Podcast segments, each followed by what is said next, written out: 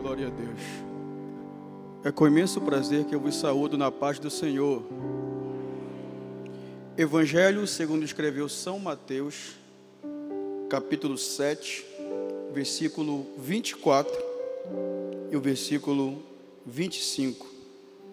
Evangelho segundo escreveu São Mateus, capítulo 7, versículo 24 e o versículo de número 25 é o quarto dia do nosso propósito e vamos falar um pouco sobre a igreja, a igreja de Jesus Cristo. Quem encontrou o texto, diga amém. O texto diz assim: Todo aquele, pois, que ouve estas minhas palavras e as pratica, será comparado a um homem prudente que construiu a sua casa sobre a rocha. Caiu a chuva, transbordaram os rios sopraram os ventos e bateram com força contra aquela casa, e ela não desabou, porque tinha sido construída sobre a rocha. E você diz amém. Sente adorando e exaltando ao nome do Senhor. Amada igreja, este texto encontra-se no finalzinho do maior sermão já pregado, proferido em toda a história. O Sermão da Montanha. Jesus, ele vai subir ao monte com seus discípulos e começar a declarar dizendo assim: Bem-aventurados os que têm fome e sede de justiça, porque eles serão fartos. Bem-aventurado os limpos de coração, porque eles verão a Deus. Bem-aventurados os pacificadores, porque serão chamados filhos de Deus. Bem-aventurados os que sofrem perseguição por causa da justiça, porque deles é o reino de Deus. Bem-aventurados sois vós, quando vos injuriarem e perseguindo e mentindo, disserem todo o mal contra vós por minha causa. Exultai e alegrai-vos, porque grande é o vosso galardão nos céus. E na continuação do Sermão da Montanha, Jesus diz assim: Vós sois o sal da terra. Se o sal for insípido, com que se há de salgar? Para nada mais presta, senão para ser lançado fora e pisado pelos homens. Vós sois a luz do mundo. Não se pode esconder uma cidade edificada sobre um monte nem se acende a candeia e se coloca debaixo da cama, mas no velador e ilumina todos os que estão na casa. Assim resplandeça a vossa luz diante dos homens, para que todos vejam as vossas boas obras e glorifique o vosso Pai que está no céu. Este é o início do sermão do capítulo 5. No capítulo 6 de Mateus, Jesus vai dar à igreja, à humanidade, a maior, a mais bela oração de todas, a oração do Pai Nosso, que você conhece muito bem. E no capítulo 7, Jesus encerra o seu lindo sermão com a parábola dos dois fundamentos. Jesus começa a narrar que haviam dois homens. O primeiro edificou a sua casa sobre a areia, e o segundo sobre a rocha. Jesus está se referindo aqui no texto aos dois solos que o judeu podia edificar a sua casa. O primeiro solo, o solo arenoso.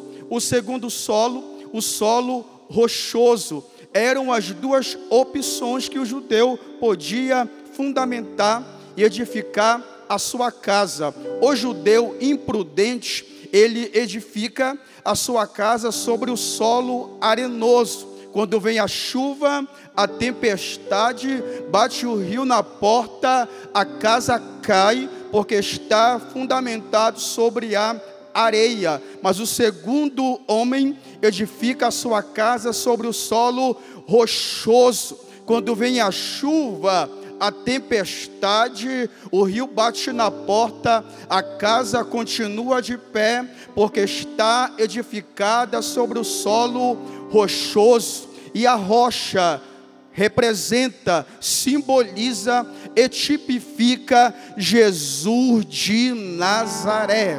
Ele é a nossa rocha, fundamento inabalável. E nesse texto eu encontro quatro basilares, onde a igreja está fundamentada. O primeiro é a rocha, a igreja do Senhor Jesus está fundamentada em Jesus. Jesus disse assim para Pedro: Pedro, tu és Pedro, e sobre esta pedra, sobre mim mesmo, edificarei a minha igreja, e as portas do inferno não vão prevalecer contra ela. O primeiro basilar da igreja é Jesus de Nazaré. A nossa igreja já vai completar 112 anos, avançando pela fé. Estamos de pé até hoje, pois a nossa base fundamental não são os homens, nem o governo,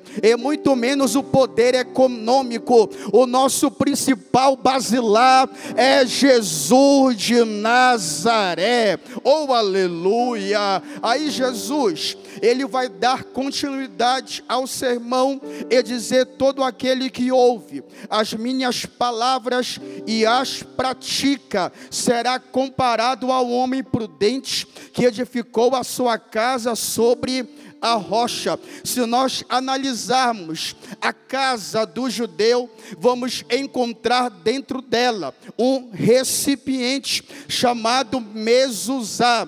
Dentro deste recipiente existe um mini papiro com os dez mandamentos. Toda a casa do judeu tem o mezuzá e o mezuzá ele representa a palavra do Senhor. O segundo fundamento da igreja é a palavra do Senhor, pois a palavra gera vida, a palavra liberta, a palavra transforma, a poder da palavra de Deus. Jesus disse assim: Conhecereis a verdade e a verdade vos libertará. Salomão vai se expressar em Provérbios e dizer assim: toda a palavra de Deus é pura e escudo para aqueles que nele confiam. A igreja está fundamentada na palavra, é o nosso manual de fé,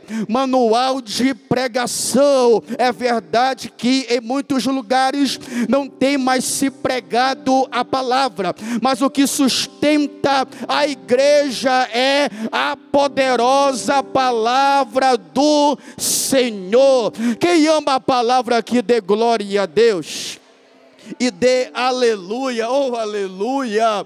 O terceiro basilar da igreja encontra-se também na casa de um judeu, segundo a tradição judaica, quando o judeu construía a sua casa, ele deixava no meio dela uma rocha chamada pedra angular ou pedra da esquina. Todos aqueles que entravam na casa do judeu, eles viam aquela rocha que ficava no centro da casa de um judeu. A rocha, como eu falei no início, e ratifico, representa Jesus de Nazaré. Jesus ficava no centro da casa. Jesus de Nazaré está no centro da igreja. É Ele que sustenta a obra. Ele é o cabeça da igreja. O apóstolo Paulo diz assim: aquele que em vós começou a boa obra, há de aperfeiçoar até o dia da vinda de Jesus Cristo. Ele é o dono da obra, é aquele que vela pela igreja.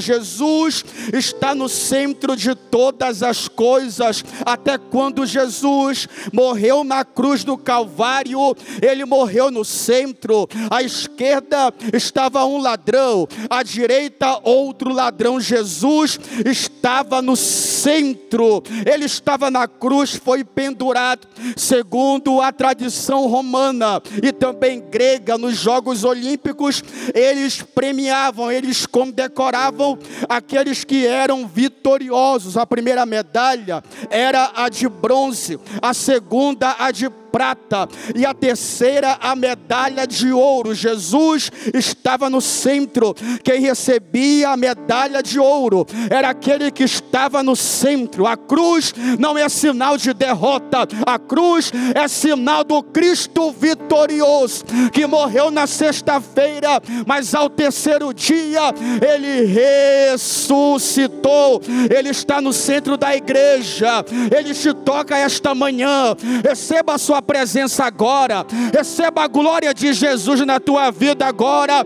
Ele é o cabeça da igreja. O quarto basilar que nós encontramos na casa de um judeu chama-se óleo ou azeite.